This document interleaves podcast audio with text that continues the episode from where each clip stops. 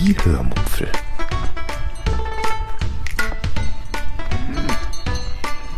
Aus dem Tagebuch einer Allgäuerin.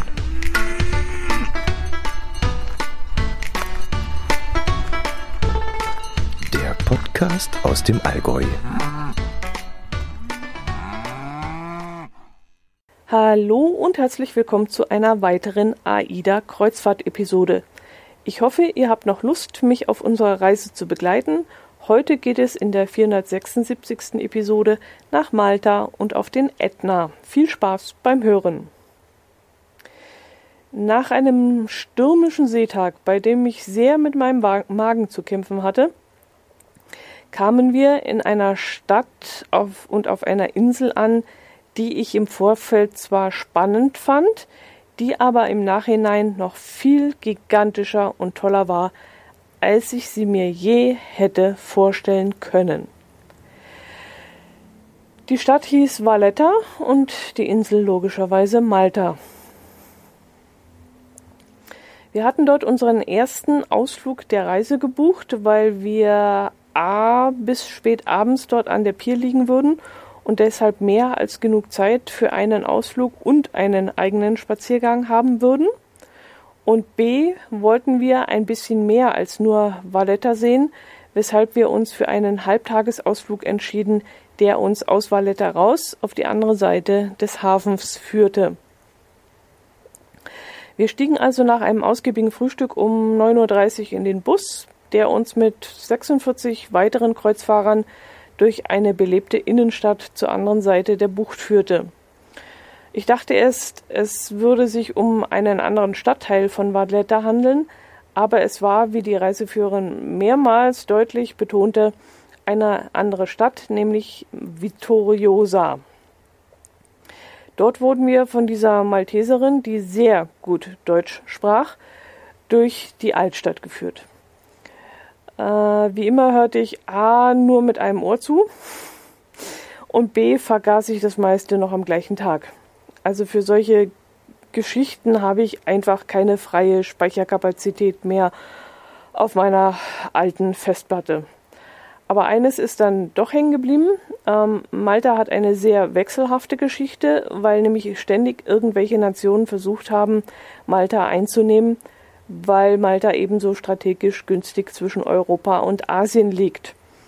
Wie hat sie das genannt? Ein Footprint, also eine Stelle, an dem man seinen Fuß absetzen konnte, bevor man von Europa nach Afrika oder umgekehrt sprang. Mich interessierten wieder, wie immer in solchen Momenten, vor allem die Dinge, die links und rechts des Weges lagen und auch ein Blick nach oben wo die kleinen bunten geschlossenen Holzbalkone an den Hausfassaden geklatscht waren, lohnte sich dort durchaus. Da gibt es nämlich auch so zwei Meter breite und circa ein Meter tiefe Balkone, die komplett mit Holz und schmalen Fensterchen zugemacht wurden. Und ich möchte echt wissen, was das bringen soll. Du kannst da weder Wäsche aufhängen zum Trocknen, also raushängen auf dem Balkon, noch ist das eine nennenswerte Wohnraumvergrößerung also irgendwie ergibt das für mich keinen Sinn. Aber die Stadtführerin, die erklärte, dass die Generation vor ihr und in Teilen auch noch ihre Generation noch sehr männerdominierte Ansichten hat. Und die Frauen saßen dann zu Hause, putzten die Wohnung, hüteten die Kinder und saßen dann irgendwann nachmittags den, äh, hinter diesen Gardinen an diesen Fenstern in diesen kleinen Balkonen und schauten dann auf die Straße runter, was sich da so tat. Ähm, ja, das Tollste von Vittoriosa war dann aber der Blick nach Valletta rüber, also zurück. Und sowas Geiles habe ich echt noch nie gesehen. Diese Waterfront Vallettas, wie übersetzt man das jetzt, jetzt richtig ins Deutsche? Uferpromenade hm, beschreibt es eigentlich nicht richtig. Es ist wirklich so eine Art Front, also eine Stadtbefestigung die wahnsinnig steil, vielleicht so 60 Meter hoch in die Höhe ragt. Und das vielleicht auf einer Länge von, ich würde sagen, drei Kilometer. Und diese Befestigung, die sieht dann so aus, als wäre sie osmanischen Ursprungs, was sie aber wohl nicht ist, denn die Festung wurde von italienischen und maltesischen Architekten entworfen, nachdem sie die Osmanen von der Insel vertrieben hatten. Aber dieser gelbe Sandstein und diese kantigen Formen, also irgend, ohne irgendwelche Schnörkel und so ein Zeug, das sah wirklich wie aus einer anderen Welt aus. Wenn man mir jetzt gesagt hätte, wir stehen da in Marokko oder Tunesien, ich jetzt auch geglaubt. Irgendwann stiegen wir dann zum, zu jeweils sechs Personen in so kleine Boote hinein, die ein wenig wie so verkleinerte venezianische Gondeln aussahen. Sie heißen, jetzt hoffe ich, ich spreche es richtig auf, Daisa und werden nicht nur als Touristenattraktion genutzt, sondern auch als Wassertaxi, um eben von einer Seite des Hafens auf die andere zu kommen. Wir wurden dann auch ein paar Meter von der Anlegestelle mit zwei viel zu langen Ruderstangen weggerudert und dann wurde ein kleiner Außenborder mit zwischen 6 und 9 PS angeschmissen und damit ging es dann Richtung großen Hafen, wo unsere Aida Blue lag. Da es aber sehr windig war und das Wasser kabbelig, spritzte auch Wasser über den Bug dieses kleinen Bootes und da ich ganz vorne saß und komischerweise alles nur backbordseitig hochspritzte und ich dort saß, wurde ich dann pitschpatschnass. Oh ja, und die eine oder andere suppentellergroße ähm, Wassermasse klatschte mir dann auch voll ins Gesicht, so dass ich dann feststellen konnte, dass es sich wirklich um Salzwasser handelt. naja, ich habe mich dann äh, sehr nett von dem Bootsführer verabschiedet und habe mich für die Dusche bedankt. Die Fahrt mit dem Boot hat dann wirklich wahnsinnig viel Spaß gemacht und hat die Stadtführung dann auch angenehm aufgepeppt. Also es war eine richtig gute ja, Idee von AIDA, das da mit einzufügen. Wirklich eine schöne Tour, die uns da angeboten wurde. Leider bekamen wir dann hinten raus wieder Zeitprobleme, wie das meistens in solchen Fällen ist, sodass wir dann ab unserem nächsten Stopp nicht einmal äh, ja eine halbe Stunde dafür Zeit hatten. Mm, wir fuhren nämlich zu einem kleinen Fischerdorf namens, oh, hoffentlich sage ich das jetzt wieder richtig, Massaxlok, Massaxlok äh, das nur ungefähr 10 Kilometer von Valletta entfernt liegt. Und dort hätte man sicherlich drei oder vier Stunden zubringen können, wenn man gerne fotografiert und wenn man dann auch gerne in eine Taverne eingekehrt wäre. Und ja, dort reiht sich nämlich ein Fischerrestaurant oder Fischrestaurant ähm, ans andere und ein Café ans nächste. Also man hätte da wirklich reichlich Auswahl gehabt, um dort gemütlich mal zu sitzen und auf die kleinen Fischerboote hinauszuschauen. Denn dort liegen, ich würde sagen, hunderte kleine und auch etwas größere Fischerboote und die dümpeln da in diesem kleinen Hafen vor sich hin. Und alle sind dann auch kunterbunt bemalt und dazu der, der, blaue, der blaue Himmel und das blaue Wasser und die weißen Wolken und die sandsteinfarbenen Häuser im Hintergrund mit den pinkfarbenen Bougainvillea-Sträuchern an den Hauswänden. Also es war wirklich ein Bilderbuchbild, äh, was man da zu sehen bekam, wie aus einem wahnsinnig kitschigen, ich weiß nicht was. Also wirklich ein ganz tolles Bild war das. Ich schaue mal, ob ich ein Bild davon überhaupt habe. Das meiste habe ich dann vermutlich gefilmt aber wenn ich was habe, stelle ich es in die Shownotes, damit ihr es euch anschauen könnt. Danach fuhren wir dann zum Schiff zurück. Es war inzwischen kurz vor 14 Uhr und wir beschlossen dann nicht an Bord zu gehen, sondern gleich zum Lift zu laufen. Am Hafen gibt es nämlich einen Aufzug, mit dem man die knapp 60 Höhenmeter äh, locker überbrücken kann. Äh, dann kommt man eben vom Hafen hinauf in die Altstadt. Dafür bezahlten wir dann nur ein Euro pro Person und zwar für hoch und runter. Also durchaus ein sehr fairer Preis, den man wirklich investieren sollte, denn äh, sonst muss man den Fußweg an der Straße entlang die Serpentinen hinauflaufen und das ist nicht wirklich schön. Wenn man aus dem aus Aufzug rauskommt, steht man dann auch schon fast auf der Terrasse der oberen Baraka-Gärten. Da muss man als Valletta-Besucher so denke ich, unbedingt gestanden haben. Also der Blick von diesem ehemaligen Privatgarten der Ritter über den großen Naturhafen und die gegenüberliegenden drei Städte ist wirklich gigantisch. Obwohl ich auch hier wieder sagen muss, von der anderen Uferseite, wo wir vormittags waren, mit Blick auf Valletta, da war es dann noch gigantischer. Aber wir haben immerhin von dort oben die AIDA gesehen und das war dann auch sehr schön auch wenn die mein Schiff vermutlich noch schöner gewesen wäre. okay. Ähm, für uns ging es dann weiter am Sitz des Premierministers vorbei. Das Gebäude gehörte früher einem Ritterorden. Ursprünglich wurde es im Stil der Renaissance erbaut, erhielt dann aber im Jahr 1744 eine neue Barockfassade und diente dann ganz banal als Gasthof. Ja, und heute hockt eben der Premierminister da drin in diesem alten Gasthof. Fand ich ganz witzig. Wir liefen dann einmal quer durch die Stadt und ließen uns dann so ein bisschen treiben. Es wechselten sich dann extrem überfüllte Straßen durch Touristen und Einheimische und auch einsame heruntergekommene Nebenstraßen ab. Da wir nämlich als grobes Ziel ein Geocache anvisiert hatten, bogen wir dann immer wieder vom Hauptweg ab und sahen dadurch auch Gegenden, wo keine Touristen so unbedingt durchkommen und auch vielleicht durchkommen wollen. Aber ich fand es durchaus interessant. Die Stadtführerin hatte uns erzählt, dass es auf Malta einfach zu viele Autos gäbe. Jede Familie hätte davon drei oder vier oder noch mehr Autos. Aber der Platz dafür sei schlichtweg nicht da auf dieser kleinen Insel. Und dann sind das meist trotzdem nur so kleine Pkw und nicht so große Kahn, wie wir in Deutschland fahren. Und ich mag mir gar nicht ausmalen, wie das wäre, wenn die jetzt wirklich so Riesenkarossen fahren wie wir. Trotzdem, dementsprechend zugestellt waren dann die Straßen. An einer Stelle kam ein kleiner Linienbus. Nee, Quatsch, das war so ein kleines Müllauto, glaube ich. Auch Quatsch. Ah, ich weiß jetzt nicht mal, was das für ein Fahrzeug war. Ist auch egal, jedenfalls war es nicht sehr groß und trotzdem kam es in einer Seitenstraße plötzlich nicht weiter und steckte dann fest, weil ähm, die Autos einfach in der schmalen Straße zu eng geparkt hatten und hinter ihm die Fahrzeuge äh, konnten nicht zurücksetzen und wollten ja in die gleiche Richtung und das war dann eben das Dilemma.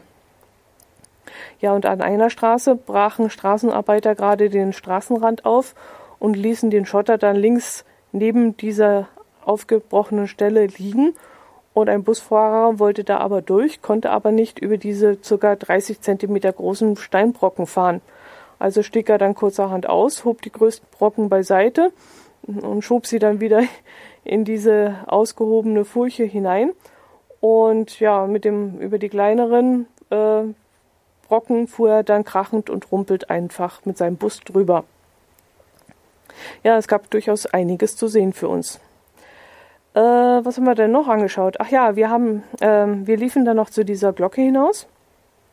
Sie liegt noch hinter den unteren Barackergärten. Äh, wie beschreibe ich das jetzt? Das sieht so ein bisschen aus wie so ein runder Tempel mit so neun oder zehn hohen Säulen, in dessen Mitte dann eine riesige eiserne Glocke hängt.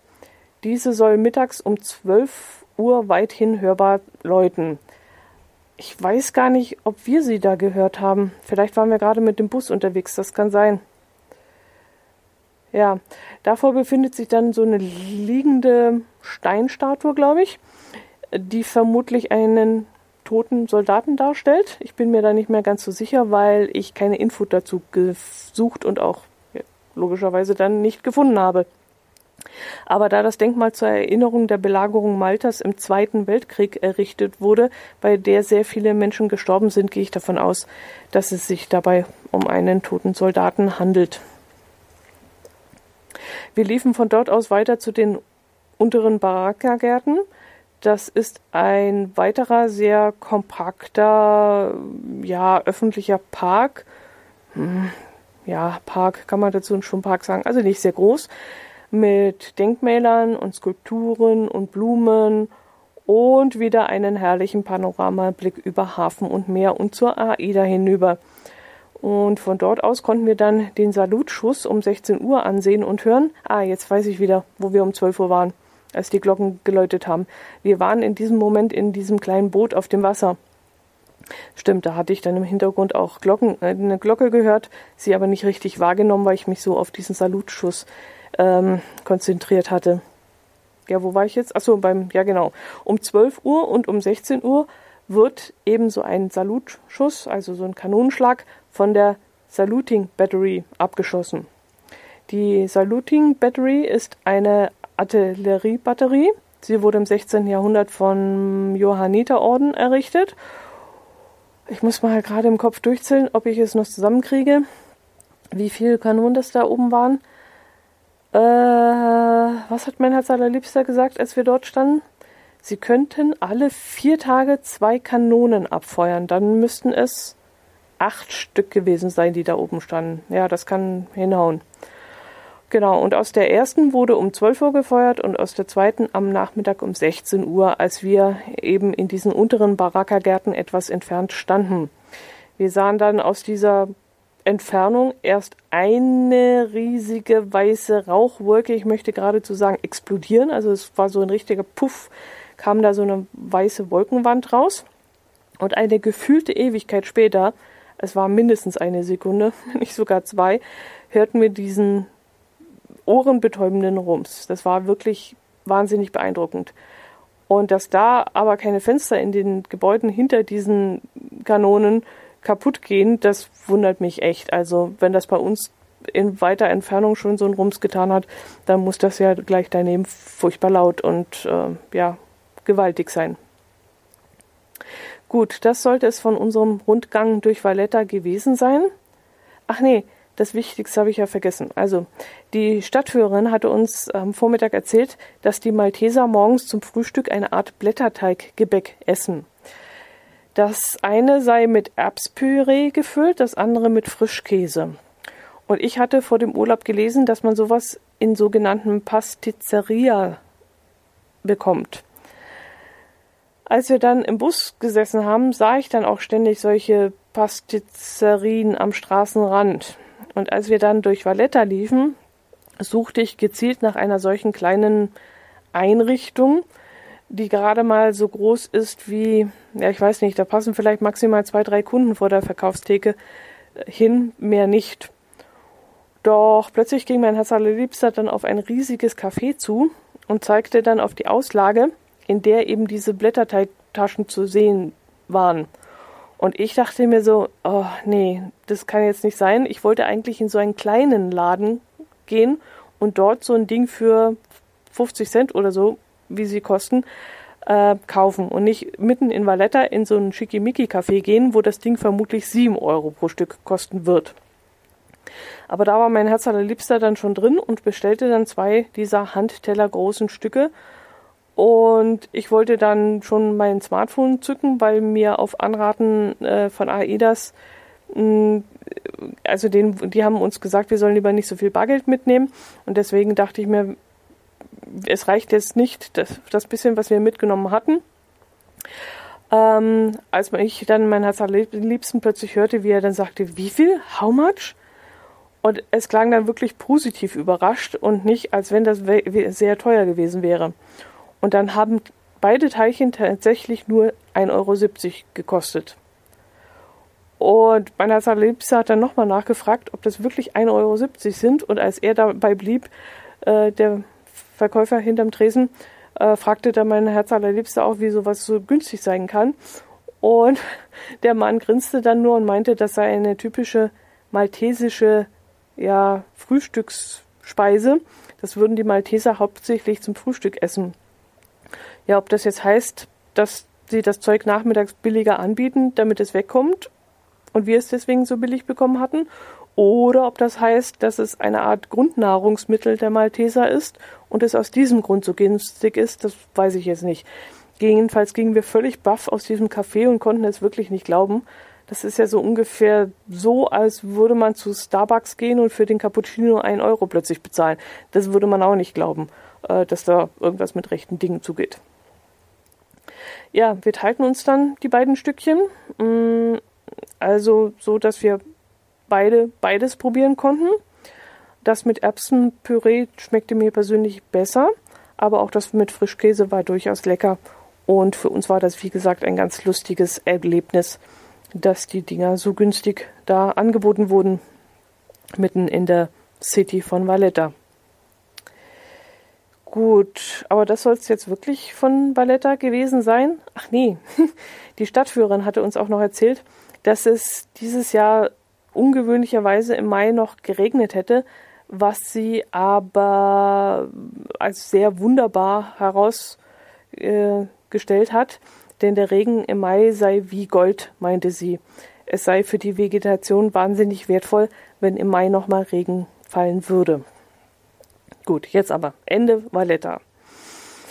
Äh, ja, ich könnte euch noch von den Gästen der zweiten Woche erzählen, die auffällig anders waren als die, die wir in der ersten Woche kennengelernt hatten. In der ersten Woche haben wir niemanden getroffen, der nicht laut und deutlich und freundlich einen guten Morgen oder ein sind dort noch vielleicht zwei Plätze frei oder ähnliche Sätze gesagt hat. Also die waren wirklich immer alle sehr freundlich, sehr kontaktfreudig und es gab wirklich niemanden, der unangenehm aufgefallen wäre. Aber in der zweiten Woche kamen Menschen an Bord. Menschen. Also ich saß zum Beispiel im Theatrium und mein Herz allerliebster war noch einmal aufgestanden, um uns etwas zu trinken zu holen. Da kam eine Frau und setzte sich neben mich, Schulter an Schulter ohne Mu und ohne Mäh. Und ich drehte mich dann ganz erstaunt zu ihr um, musste mich dann noch einen Tick nach hinten beugen, um sie richtig ansehen zu können. So nah saß sie bei mir und schaute sie dann erstaunt an. Und da guckte sie mich dann an und meinte, hier ist doch frei. Und das klang gar nicht mal so wie eine Frage, es klang eher so wie eine Feststellung. Jedenfalls war ich so perplex, dass ich dann eine naja, ich gab trotzdem eine klare Aus, äh, Ansage in ihre Richtung. Ich sagte nämlich, da setzt sich gleich mein Mann hin. Und da stand sie dann ganz pikiert auf mit den Worten, ah ja, ja dann, dann nicht. Und dann war sie wieder weg. Also ich weiß auch nicht. Was ist denn das für ein Gebaren? Wie kann man so, ich weiß auch nicht. Da fragt man doch wenigstens, entschuldigen Sie, ist hier noch Platz? Oder sagt wenigstens Guten Abend oder sonst irgendwas. Nö, hockt sich einfach hin und dann wirklich Schulter an Schulter. Also, ich kann mich gar nicht mehr beruhigen, es ist unfassbar. Ja, und das gleiche dann beim Essen. Wir kamen zum Frühstück und wollten uns an einen Achtertisch setzen, an dem bereits zwei Personen saßen. Das ist so üblich, man setzt sich mit dazu, fertig. Es kommen dann auch noch zwei weitere Personen und dann ist der Tisch schon fast voll. Passt schon. Ja, und wir sagten dann auch laut und deutlich und sehr freundlich, Guten Morgen, sind hier noch zwei Plätze frei. Ja, und da wurden wir dann angeschaut, als würden wir, keine Ahnung, gleich gebissen werden oder weiß nicht, als seien wir Aliens. Und dann bekamen wir auch nur ein kurzes Nicken. Kein Bitteschön, kein Gerne, kein Guten Morgen, natürlich ist hier noch frei oder so, nix. Und als die beiden dann mit dem Frühstück fertig waren, standen sie auf und gingen. Keinen schönen Tag noch, keinen was weiß ich, schönen Urlaub noch, nix. Also, ja, wirklich. Könnte ich mich aufregen. Aber das war nicht das Einzige, was sich im Punkto Gäste in der zweiten Woche dann auch verändert hatte. Äh, waren wir in der ersten Woche fast nur gefühlt Pärchen an Bord, stiegen in der zweiten Woche viele Frauengruppen, aber auch vor allem Männergruppen ein. Es war nämlich die Woche, an dem am Donnerstag Vatertag war. Und da stiegen dann leider auch ein paar trinkfreudige Herrenmannschaften zu. Die erste Gruppe hatten wir ja gleich am ersten Nachmittag im Aufzug getroffen und ihnen den Weg ins Burgerrestaurant gezeigt. Und diese war dann am besagten Zustiegstag auch ungefähr drei oder vier Stunden später bereits Knülle auf dem Pooldeck unterwegs. Ja, und der Vatertag wurde dann auch Ole Ole Ole von AIDA zelebriert. Mit Bollerwagentour von der AIDA Bar zur Bühne mit diversen Zwischenstationen in flüssiger Form. Ähm, bis zur Bühne auf dem Pooldeck. Das war, glaube ich, dann das Ziel. Und es gab dann auch abends noch ein Alpenglühen äh, auf dem Pooldeck. Äh, ja, aber jetzt habe ich vorgegriffen. Ich war ja noch in Valletta, beziehungsweise am Tag nach Valletta. Denn nach Valletta ging es nach Catania auf Sizilien. Dort hatten wir den zweiten Ausflug gebucht, denn Catania selbst klang eher uninteressant und wenn man schon mal in der Nähe des höchsten aktiven Vulkans Europas ist, dann wollen wir da natürlich auch rauf. Deshalb buchten wir eine Fahrt zum Ätna, die uns exklusive 199 Euro pro, pro Person gekostet hat wo ich dann schon mal tief durchatmen musste, als wir das gebucht haben. Aber wir wurden dann mit 40 anderen Reisenden circa eine Stunde zum Ätna auf ungefähr 2000 Höhenmeter gefahren. Dort bestiegen wir dann eine Kabine. Ich weiß gar nicht, was die Solo gekostet hätte, aber die war sicherlich auch nicht einfach. Äh, die Kabine einer Seilbahn, in die dann sechs Personen gepasst haben. Und fuhren damit dann 500 Höhenmeter hinauf auf ca. 2500 Höhenmeter. Dort lag dann Mitte Mai noch ein bisschen Neuschnee, da es die Tage zuvor noch geregnet bzw. dort oben noch geschneit hatte. Ja, dort oben wurden wir dann in zwei große Unimogs gesetzt, in die je ca. 27 Personen passten. Mit diesen wurden wir dann auf festgefahrenem Lava, Sand, Boden, Wegen, würde ich es jetzt mal beschreiben, Pisten vielleicht, auf ca. 2750 Höhenmeter gefahren und von dort ging es dann mit einem Ranger zu Fuß angeblich 500 Weg Meter Wegstrecke zu einem Nebenkraterrand. Die 500 G-Meter kamen mir allerdings wesentlich kürzer vor. Ich bin mir nicht sicher, ob das 500 waren. Ja, und an diesem Kraterrand, da, da sahen wir leider nicht allzu viel davon weil auf dieser Seite eine dichte Wolkenwand den Hang hinaufzog und sich genau in dieses Caldera, heißt es, glaube ich, dieses Tal hineinlegte. Aber wir sahen immerhin alle paar Minuten den Hauptkrater des Ätnas neben uns aufragen. Äh, immer wieder zogen zwar ein paar Wolken hindurch, aber so schnell wie sie gekommen waren, waren sie dann auch wieder weg und man hatte dann freie Sicht. Allerdings musste man sich dann mit dem Fotografieren und Filmen sehr beeilen, weil wie gesagt, Sekunden später war dann wieder alles in einer dichten Wolke. Besonders interessant fand ich dabei A, den dampfenden Krater, der, wie uns unser sizilianischer Reiseführer erklärte, manchmal in weiß, manchmal in gelb und manchmal auch in grau oder sonst welchen Farben dampft, je nachdem, welches Material da gerade mit hochkommt, welches, keine Ahnung, eisenhaltiges oder magmahaltiges oder schwefelhaltiges, keine Ahnung. Jedenfalls äh, dampft das dann in verschiedenen Farben. Bei uns war es weiß, genau. Und ja, B fand ich den dampfenden, äh, weil warmen Lavaboden sehr interessant, auf dem wir da herumliefen. Ich war mir dann aber nicht sicher, ob das an dem schwarzen Lavasand lag, dass der sich da in der Sonne erwärmt hatte, jedenfalls wärmer erwärmt hatte als weiße Flächen, oder ob das daran lag, weil der Ätnasand grundsätzlich, also von Haus aus warm ist, weil es eben ein Vulkan ist.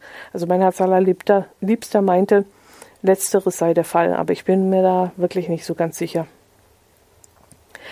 Ja, der Ranger, der uns da auf diesem kurzen Spaziergang begleitet hat, der erzählte uns dann auf Englisch ein paar interessante Dinge zum Vulkan, wie dieser entstanden ist, wie viel Nebenkrater es gibt und wie diese dann zustande gekommen sind und so weiter und so fort. Und er begleitete uns dann auch wieder zurück zu diesen Unimogs und mit diesen ging es dann wieder zur Bergstation zurück. Ach, erwähnenswert wäre vielleicht auch, dass ich anfangs etwas Angst hatte, ja, dass ich underdressed sein könnte. Ich hatte nur meine knöchelhohen Trekkingschuhe dabei, mit denen wir bei uns im Allgäu super klarkommen. Und der Lektor, der hatte sich aber, der, äh, also wir haben einen Lektor an Bord, und der hatte abends zuvor in einem Vortrag behauptet, man müsse richtige Wanderschuhe anziehen. Schließlich sei der Ätna auf 2750 Höhe nicht zu unterschätzen. Und mir wurde dann ein bisschen bange. Ich nahm den ja, Kasperler ein bisschen zu ernst. Äh, dann dachte ich mir aber, die müssen diesen Ausflug ja idiotensicher machen. Also wird es bestimmt mindestens einen geben, der schlechtere Schuhe anhat als ich. Und so war es dann auch. Als wir dann in den Bus eingestiegen sind, waren ein paar darunter, ich würde mal so schätzen, zehn, zwölf Leute, die nur Halbschuhe mit glatten Sohlen anhatten. Und als wir dann oben über die Schneefläche liefen, soll es angeblich den einen oder anderen gegeben haben, der sich da hingelegt hat, was in diesem Fall ganz schön gefährlich sein konnte, denn unter der dünnen Schneeschicht lag natürlich dieses raue Lavagestein. Ich weiß nicht, ob ihr da sowas schon mal angefasst habt, aber das ist wirklich sehr scharfkantig und unangenehm. Und wenn man da drauf fällt, das ist nicht lustig. Ich habe dann auch eine vielleicht so 60, 65-jährige Frau gesehen, die sich unnatürlich reziprok der Länge nach hingelegt hat. Nämlich völlig stocksteif, ohne irgendeine Abwehrbewegung oder einen Ausfallschritt oder so, ist die einfach nach vorne umgekippt. Angeblich sei ihr das dreimal passiert, äh, hat mir der Papagei erzählt. Äh, also, also, ja, Papagei. Übrigens Papagei.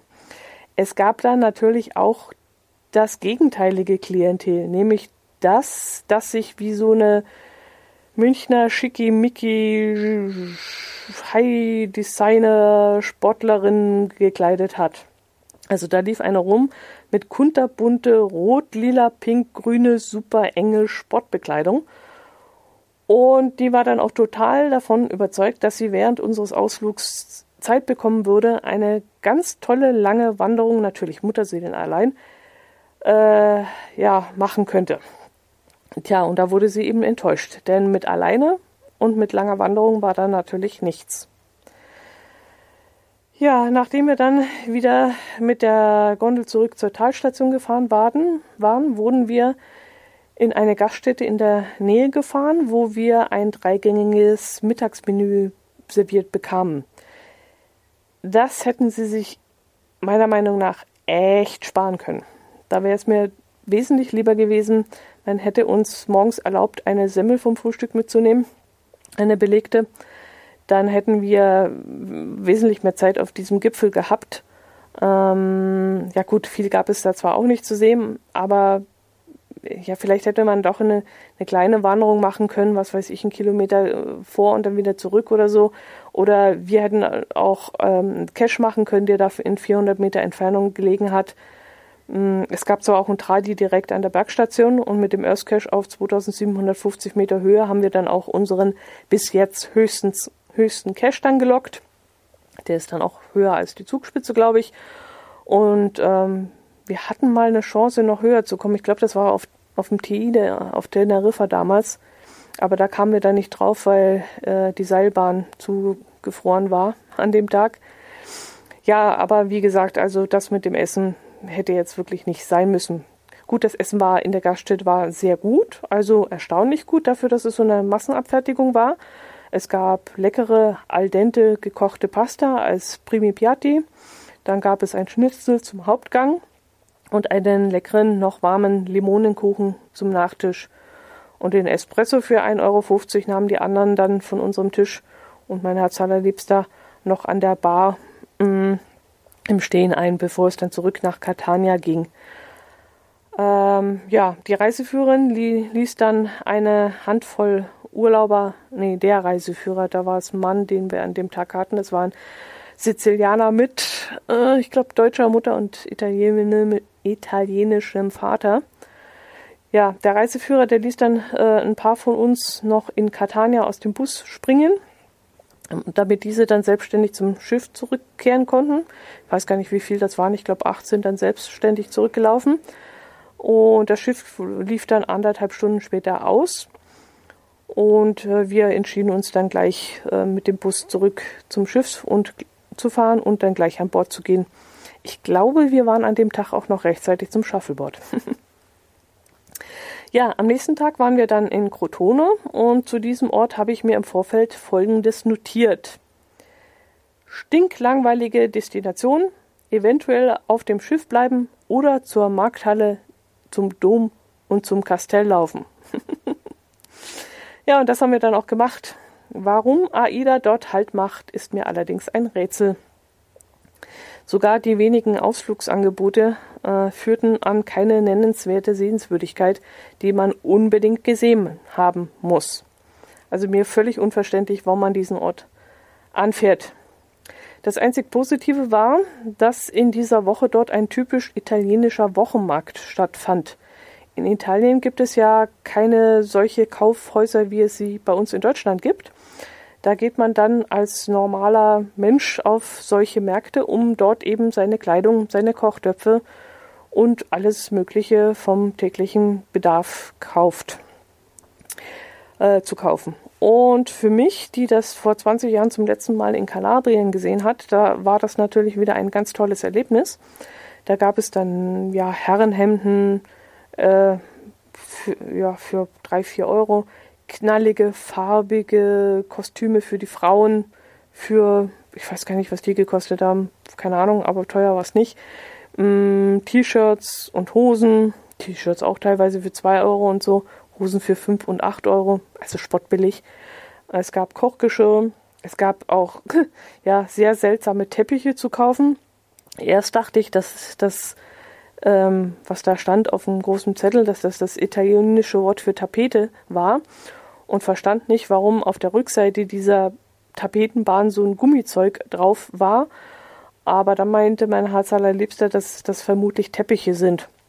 Und das kann dann durchaus sein, denn die italienischen Worte für Teppich und Tapete sind sehr ähnlich. Aber trotzdem habe ich nicht kapiert, warum man eine Rolle von diesem Teppich kaufen sollte und warum diese Teppiche dann obendrauf glatt sind. Also das sah eher so aus wie so Vinyl oder PVC-Bahnen oder irgend sowas. Also sehr seltsam. Und warum sollte ich mir, wenn ich so meine, meine Wohnung ausstatte, eine so eine Rolle kaufen? Also irgendwie sehr seltsam. Aber ich fand es, wie gesagt, sehr faszinierend. Ja, gut, ihr versteht sicherlich, warum wir nur maximal anderthalb bis zwei Stunden in diesem Ort waren. Es gab dann auch nur einen Geocache vor Ort und den hatte ein Geocacher dort versteckt, der selbst erst 22 Funde hatte. Das soll jetzt keine Ausrede sein, warum wir den dann nicht gelockt haben, aber dieses Ding lag dann vor einem, ja, vor dem Eingang der einzigen ernstzunehmenden Sehenswürdigkeit des Ortes und war dann äh, unter einem Bougainvillea-Strauch unter Steinen versteckt. Äh, neben uns standen dann permanent irgendwelche AIDA-Kreuzfahrer, die in die Burg hinein wollten und dort anstanden, um ihre Eintrittskarte zu kaufen. Und da haben wir das dann ganz schnell aufgegeben, weil da hatten wir echt keinen Bock danach zu suchen. Stattdessen gingen wir dann wieder aufs Schiff, wo wir dann des, den Rest des Tages entspannt chillten. Gut, das war dann dieser Tag. Mm, und wenn ihr jetzt glaubt, ihr habt es damit geschafft, dann muss ich euch leider enttäuschen, denn wir fahren in der nächsten Episode, in der nächsten Woche dann noch gemeinsam nach Katakolon, um dort die Geburtsstätte der Olympischen Spiele zu besichtigen. Und danach geht es dann noch kurz zur letzten Destination unserer Reise, bevor es dann ins Flugzeug geht und wieder nach Hause. Also, ich würde mich freuen, wenn ihr auch das nächste Mal wieder mit auf die AIDA kommt und ich hoffe, ihr habt noch Spaß an diesen Urlaubsberichten. Macht es gut, ich wünsche euch ein schönes Wochenende, eine schöne Woche und sage Servus.